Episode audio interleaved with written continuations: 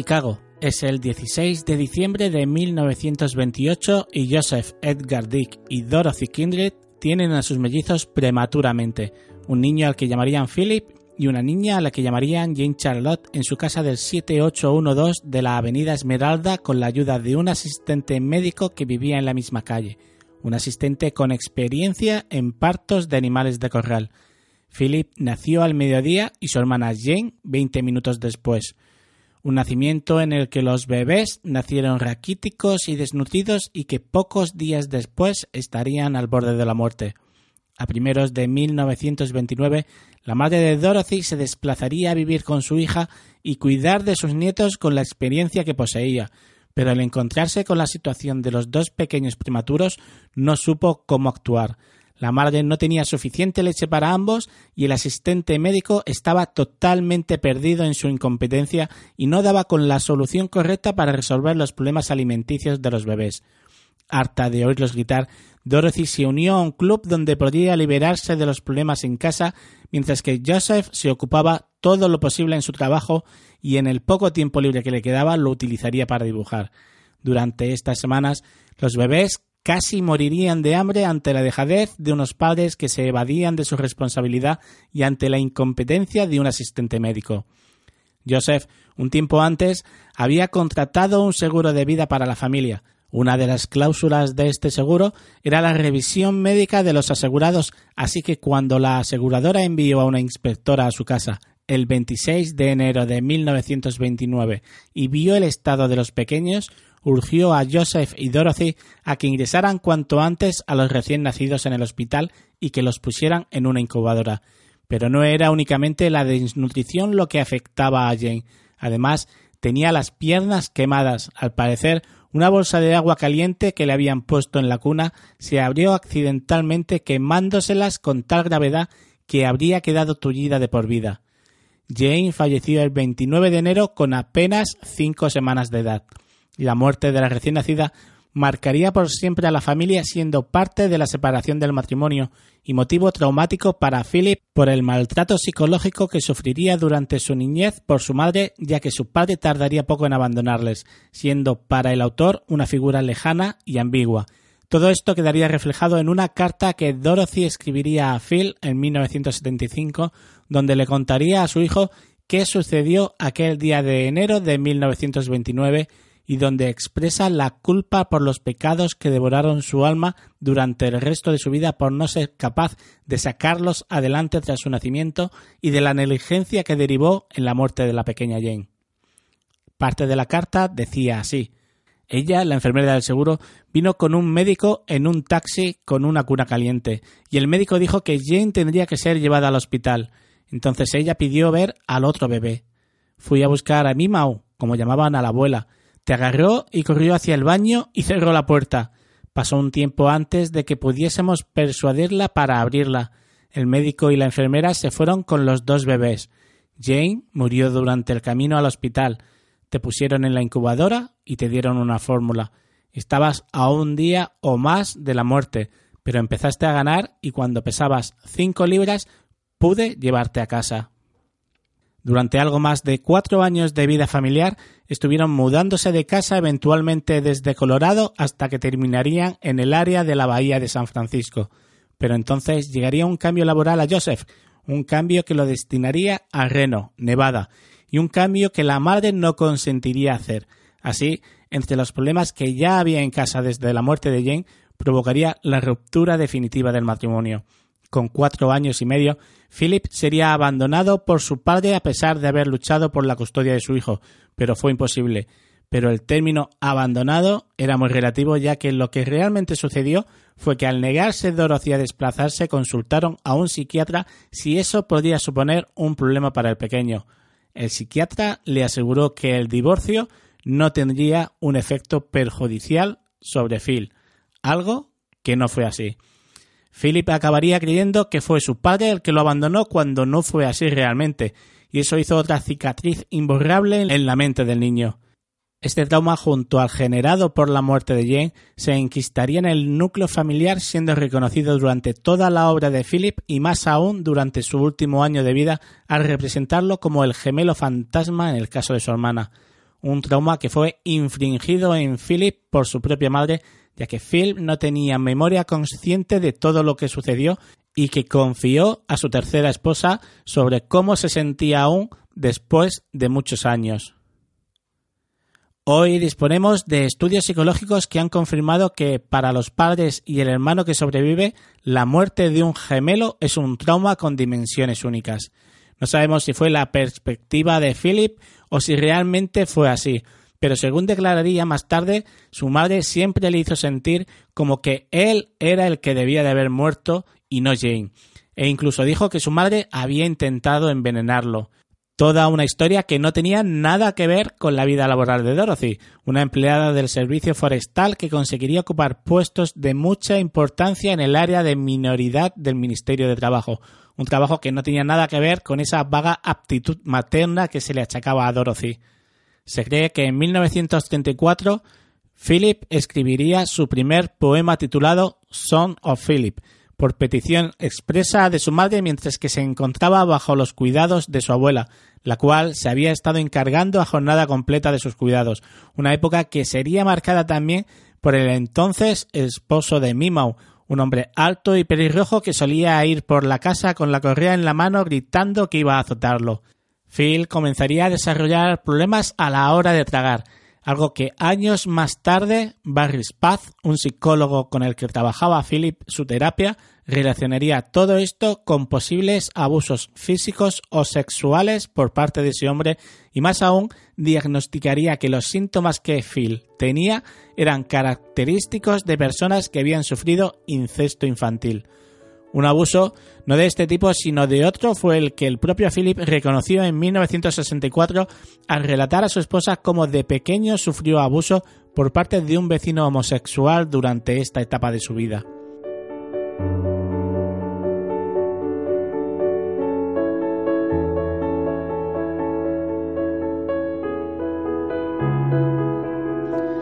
Trabajo de Dorothy haría que tanto ella como Philip se trasladaran a Washington DC en 1935. Ella no dudaría ni un minuto en mudarse. Este trabajo le daría más dinero y conseguiría alejarse de las amenazas de Edgar de quedarse con la custodia total de Philip. La vida de Philip no había estado muy bien hasta aquel entonces, y no fue a mejor tampoco a partir del traslado a Washington. Philip comenzaría a sufrir ataques de asma y taquicardias acompañadas de parálisis histéricas en las que afirmaba que sentía un estrangulamiento. Seguidamente sufriría anorexia que le llevarían a tener cuadros de desnutrición. Esto conllevaría que fuera internado en un colegio donde se trataba a niños con trastornos emocionales, algo en lo que la actitud de su madre tampoco le ayudaría ya que fue diagnosticada como hipocondríaca y acostumbró a Philip a automedicarse desde muy pequeño. Philip estudió desde 1936 hasta 1938 en la escuela primaria John Eaton, teniendo como su nota más baja un suficiente. ¿En qué materia? en redacción. Este año también escribe The Daily Dick, su primer periódico publicado por él mismo. Esta era una tarea, la de la escritura, que su madre le estuvo inculcando desde pequeña, ya que Dorothy era una escritora frustrada, llegando a publicar alguna que otra historia, pero le enseñó a Philip que escribir era algo bueno y meritorio, alentándolo a ello. Quizás el ser bueno en la escritura frente a los traumas marcados en su familia, especialmente por su madre, le hacían que no prestase la atención a un don que tenía de nacimiento, un don que fue visto por sus profesores que alababan la muestra de interés y talento que Philip tenía a la hora de contar historias. Pero en junio de 1938, madre e hijo volverían a California. En 1940 escribe Él está muerto, un poema, y comenzaría a leer ciencia ficción. Este mismo año comenzaría a retomar el contacto con su padre al que habían trasladado de nuevo, esta vez a Los Ángeles, y aprovechó para visitarlo ocasionalmente. En estas visitas aprovechaba para escribir cartas a su madre pidiéndole permiso para quedarse algunos días más y para demostrar el orgullo que sentía por su padre. Philip, que por aquel entonces se hacía llamar Jim, haría secundaria en el Instituto de Berkeley, donde compartiría aulas, aunque no se llegarían a conocer, con Ursula K. Lewin, una conocida escritora que ha publicado obras dentro de la ciencia ficción y la fantasía. Se aficionó a la música barroca y al mismo tiempo a la ciencia ficción, comenzando a escribir su primera novela con 14 años llamada Return to Lilliput, mientras estuvo dirigiendo su propio periódico escolar. En 1942 publicaría su primera historia corta en The Berkeley Gazette, pero no podía terminar sus estudios al comenzar a sufrir ataques de claustrofobia y de agorafobia, por lo que un profesor particular tuvo que darle las clases en su casa. Return to Lilliput quedaría sin completar y está perdida, pero se trataba de un libro bastante interesante a ojos de sus familiares, en especial de su tía, la cual incluso le dedicaría unas palabras en una carta animándolo a seguir con ella, una carta que él mismo publicaría en la columna del periódico escolar el 23 de febrero de 1943, donde en parte le decía que esas 70 páginas que ella había podido ver podían tener unas 18.000 palabras y que en vistas a ese camino iba a pasar de ser una historia a convertirse en un libro. Pero como decía, esa novela está desaparecida y lo último que se supo de ella fue en 1976 cuando Philip habló sobre ella en una entrevista. Fue terrible. Fue la peor novela. Lo venderé algún día. Encontraré un mercado para eso. En la novela redescubrieron Lilliput en un mundo moderno. Me gusta redescubrir la Atlántida.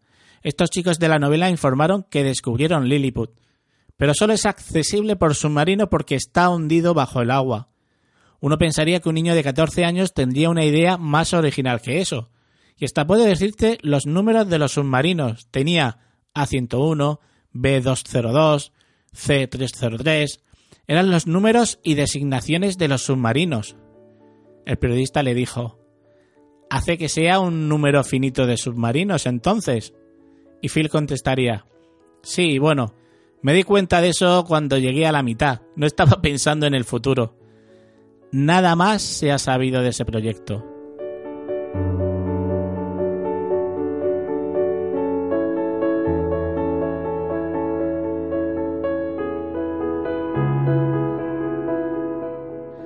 En agosto de 1943 conseguiría sus primeros dos centavos por el relato La Verdad. En esta época terminaría abandonando la casa donde vivía con su madre, trasladándose a vivir con unos amigos antes de entrar a la Universidad de Berkeley en la especialidad de alemán y filosofía. Aunque esta época sí recordaba que fue más tranquila, llegaría a tener alucinaciones durante uno de los trastornos que le dieron durante un examen en el que llegaría a oír una voz que le iba explicando el principio de Arquímedes con la misma claridad que alguien puede contarte algo sentado a tu lado. Sería en 1946 cuando realizaban labores de limpieza en el taller de radioelectricidad donde trabajaba para pagar sus estudios, cuando le vino su primera pregunta filosófica al ver a un grupo que oía música en un tocadiscos cerca de él. Dirigiéndose a ellos, les preguntó si el disco que estaban escuchando era realmente música o una simulación de la verdadera música, siendo esta verdadera música el sonido real de los instrumentos al tocarlos en vivo. Pero ninguna de las respuestas le agradó y lo dejaron insatisfecho, así que un año más tarde se apuntaría a un curso de filosofía donde le enseñarían el platonismo, una clase en la que participaba con todas aquellas dudas filosóficas que lo embargaban, una clase de la que tuvo que salir un día tras las agresivas respuestas de su profesor a la pregunta acerca del valor pragmático de la teoría de las ideas. Incluso hubo compañeros que varios días después le increparon que no tenía ningún derecho a plantear problemas de causalidad sin antes haber estudiado a Hume.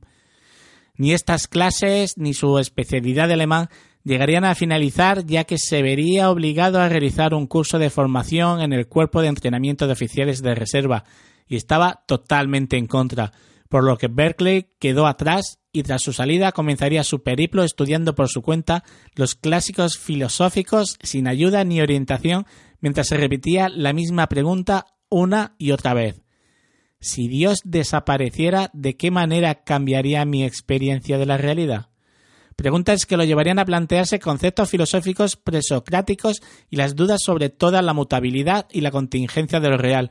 Preguntas que lo acompañarían hasta el final de sus días.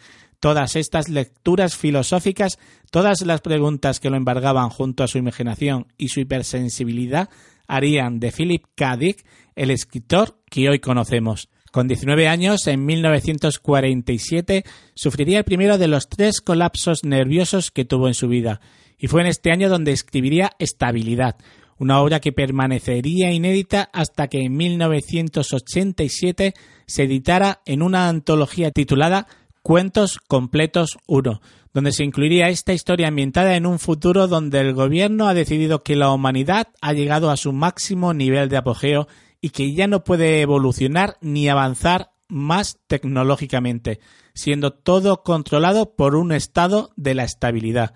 Aquí conoceremos a Robert Benton, pero su presentación es una auténtica delicia donde comparten con nosotros la belleza del paisaje que el protagonista disfruta mientras se eleva al anochecer con alas artificiales.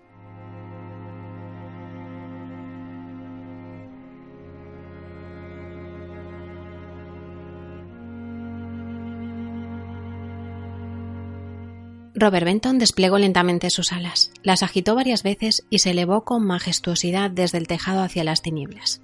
La noche lo enculló al instante.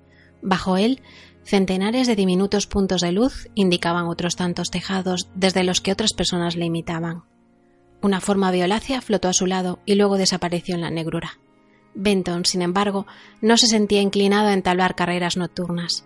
La forma violácea se acercó de nuevo con un balanceo invitador. Benton la rechazó desdeñosamente y aleteó en busca de una zona más alta. Al cabo de un rato descendió y se dejó arrastrar por corrientes de aire que ascendían desde la ciudad que se extendía a sus pies, la ciudad de la luz. Una sensación maravillosa y excitante le invadió. Hizo entrechocar sus enormes y blancas alas, atravesó con frenética alegría las nubes que circulaban en dirección contraria, se sumergió en la puerta invisible del inmenso cuenco negro en el que volaba y por fin bajó hacia las luces de la ciudad pues su tiempo libre terminaba. Una luz más brillante que las otras parpadeaba al fondo, la oficina de control. Se dirigió hacia ella lanzando su cuerpo como una flecha, con las alas blancas recogidas. Su trayectoria dibujó una perfecta línea recta. Extendió las alas a unos 30 metros de la luz, se afianzó en el aire y se posó en una terraza elevada. Benton empezó a caminar hasta que una luz se encendió y encontró el camino de la puerta de entrada guiado por su resplandor. La puerta se abrió hacia adentro al presionarla con las yemas de los dedos y Benton entró. Empezó a bajar al instante, cada vez a mayor velocidad. El diminuto ascensor se paró de repente y Benton se introdujo en el despacho del controlador.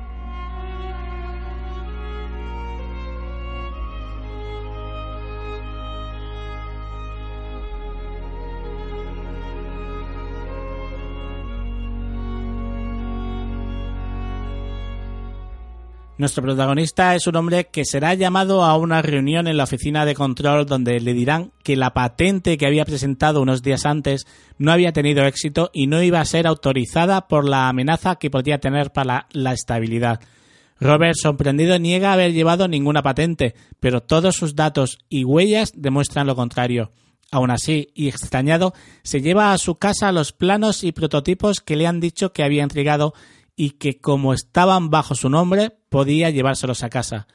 Cuando llega allí descubrirá que se trata de una máquina del tiempo que le permitirá realizar varios viajes entre los cuales él mismo entregará los planos y las máquinas en la oficina de patentes y tras lo cual creará una paradoja de arranque. Esta es una paradoja del viaje en el tiempo en el que los objetos o piezas claves nunca se crean literalmente, sino que aparecen y comienzan su existencia al llegar desde el futuro y terminan yendo al pasado para convertirse a sí mismos. Un mundo en el que hay eternos vigilantes que viven en una pequeña bola de cristal. En esta obra el autor desde ya sus inicios nos sorprende y nos inquieta con una historia donde nos mostrará dos lados de la sociedad moderna en una de ellas nos mostrará un modelo burocrático dirigido desde el autoritarismo bajo el concepto de la estabilidad, concepto o ideología, como queráis, donde los gobernantes se resisten a seguir evolucionando su desarrollo industrial controlando a la sociedad a través de un consejo de control donde desde oficinas gigantescas dominaban a toda la sociedad y por otro lado tenemos la contrapartida donde la humanidad ha hecho evolucionar tanto la tecnología que ahora es esta la que domina al hombre convirtiéndolo en esclavo y así lo detalla Benton en la historia.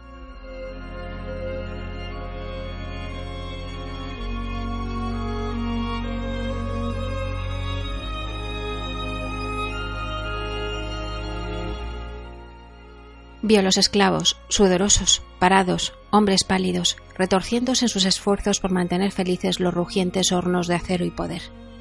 Parece que se hinchó ante sus ojos hasta que toda la habitación estaba llena de ella, y los trabajadores sudorosos rozaron a él y a su alrededor.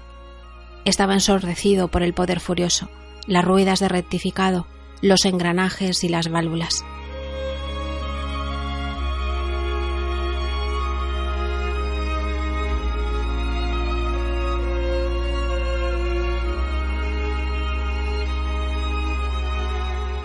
La estabilidad nos muestra dos formas, dos destinos, dos futuros distópicos en los que el ser humano siempre termina controlado y esclavizado en la primera parte por el gobierno y las instituciones que lo componen y por otro por las máquinas.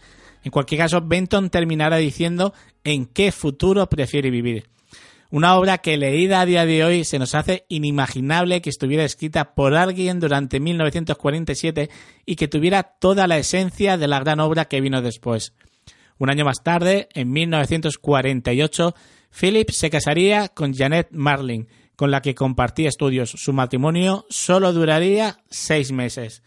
A partir de aquí conseguiría trabajo como vendedor de discos en Hollis, un trabajo en el que estaría desde este año 1948 hasta 1952, cuando publicaría su primera historia corta.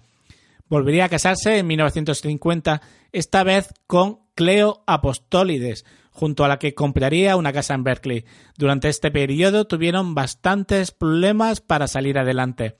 Philip conocía a Anthony Butcher, que trabajaba como escritor, y este le ayudaría a publicar algunos cuentos en la revista Planet Stories, una revista que no estaba muy bien vista por gran parte de la gente y de la que incluso ocultó que era autor de algunas historias que allí se publicaban al jefe que tenía en la tienda de discos. A tal punto llegaría su precariedad que tuvo que comprar carne para perros para poder alimentarse. Pero ni siquiera el hambre pudo con sus valores, llegando a rechazar trabajar de informantes del FBI en nómina para denunciar a jóvenes que comulgaban el comunismo. Y llegamos a finales de 1951 y por tanto casi al final de este programa. Nos encontramos exactamente en noviembre y en este momento Philip escribiría Rook, una historia que sería publicada sin ilustración en la revista de fantasía y ciencia ficción gracias a la ayuda de su amigo Butcher, del que antes hemos hablado. Philip tenía claro que sin su ayuda todavía estaría trabajando en la tienda de discos y nunca bromeaba sobre ello. Poco después de esta publicación, Butcher lo intentaría de nuevo en una antología de ciencia ficción, pero la encargada de la recopilación de los cuentos no vio bien la historia y la rechazó por oscura y difícil de entender. Así que como que criticaría la mala descriptiva del autor sin entender que la historia estaba contada desde el punto de vista del perro. Philip intentaría explicar todo esto en una carta, pero no sirvió para nada. La historia sería rechazada. Finalmente, Butcher volvería a publicarla en 1953. Este sería el primer cuento vendido por Dick. El propio autor explicaría en el libro Cuentos Completos 1 que el relato habla del miedo, habla de lealtad, habla de una amenaza oscura y una buena criatura que no puede transmitir el conocimiento de esa amenaza a aquellos a quienes ama. En este cuento conoceremos a un perro llamado Boris que observa diariamente cómo su amo guarda cuidadosamente bolsas con comida en unos botes que hay en la parte exterior de la casa. Unas bolsas que más tarde serán visitadas por los seres a los que Boris llama Rooks. Estos seres se dirigen siempre a él antes de entrar en la casa y recoger la comida que su amo deja en esos recipientes pero por mucho que Boris intenta avisar a sus amos, estos no le prestan atención ya que simplemente piensan que el perro está emocionado.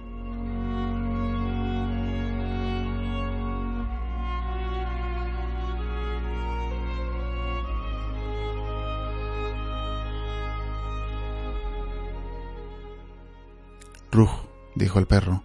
Apoyó las patas en el borde de la cerca y miró en torno suyo. El Rug irrumpió corriendo en el patio. Despuntaba la mañana y el sol aún no había salido. El aire era gris y frío, y las paredes de la casa estaban cubiertas de una película de humedad. Sin dejar de mirar, el perro entreabrió las fauces y clavó las garras negras en la madera de la cerca. El rug se detuvo junto a la puerta abierta del patio. Era pequeño, delgado y blanco, y las patas apenas parecían sostenerlo. El rug parpadeó, y el perro le enseñó los dientes. Rug, repitió. El eco repitió el sonido en la silenciosa penumbra matinal. Todo estaba callado y apacible. El perro se puso a cuatro patas y atravesó el patio en dirección a la escalera del porche. Se sentó en el primer peldaño y miró al Rug. Este le devolvió la mirada. Luego alargó el cuello hacia la ventana de la casa y la husmeó. El perro cruzó el patio a la carrera, golpeó la cerca y el portón tembló y crujió bajo la fuerza del impacto. El Rug se alejó a toda prisa por el sendero con un trotecillo ridículo. El perro se echó junto a los maderos de la cerca, con la respiración agitada y la lengua roja colgando fuera de la boca. Siguió contemplando al Rug mientras se alejaba. El perro yació en silencio. Sus ojos negros brillaban. Amanecía. El cielo empezó a clarear. El aire de la mañana transportó los sonidos de la gente que despertaba. Las luces se encendieron detrás de los visillos. Una ventana se abrió al frío de la mañana. El perro continuó inmóvil. Vigilaba el sendero.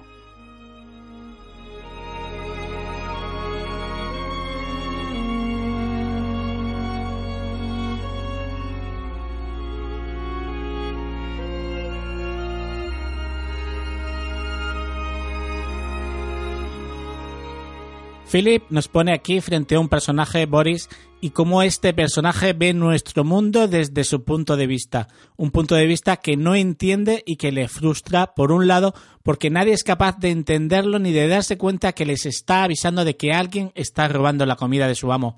Y segundo, que Boris no es capaz tampoco de diferenciar de esos personajes o si esos personajes son una ilusión o un peligro real.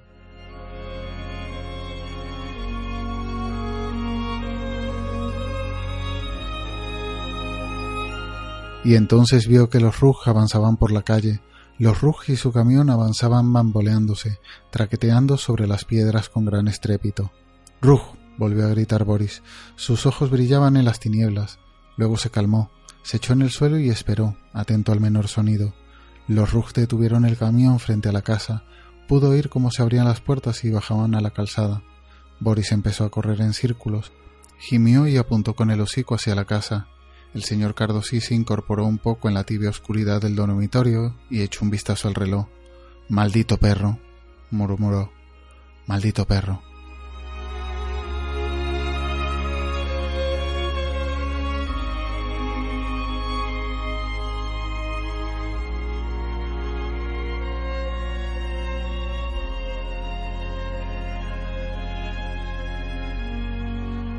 Boris ve el mundo de los humanos de una forma totalmente distinta y es incapaz de comprenderlo. Incapaz de comprender que esos Rugs son los barrenderos que se acercan cada noche a la casa de su amo.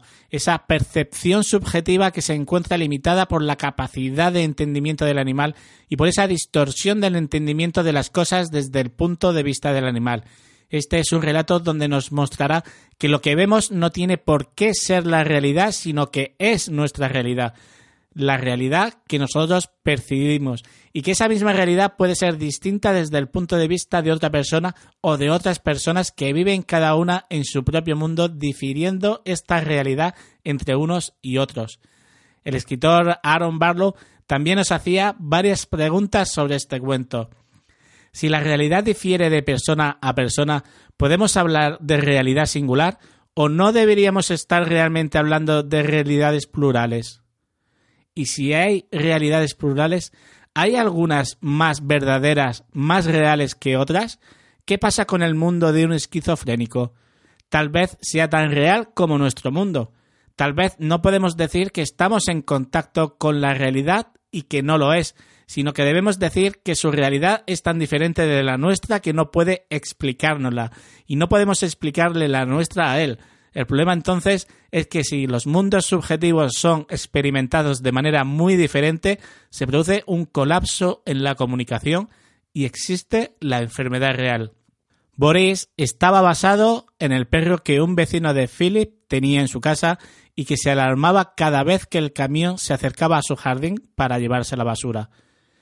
Finalizamos 1951 y dejaremos este programa y seguiremos próximamente con los sueños eléctricos de Philip K. Dick en 1952, un año en el que conseguiría comenzar a vislumbrar su sueño. I've seen things you people wouldn't believe. attack ships on fire off the shoulder of Orion. I watched sea beams glitter in the dark near the Ten Hauser Gate.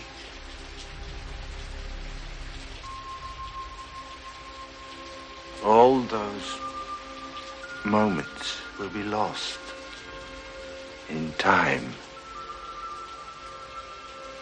Like tears